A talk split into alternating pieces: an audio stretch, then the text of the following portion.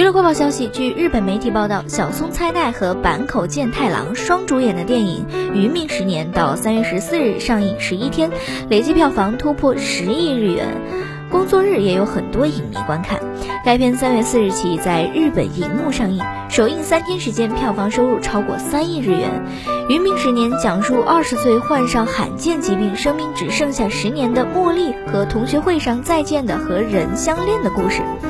据悉，原著小说作者小坂留佳和茉莉一样患有罕见疾病。本片拍摄时间间隔一年之久，只为跟随四季变换，记录茉莉与人相处的故事。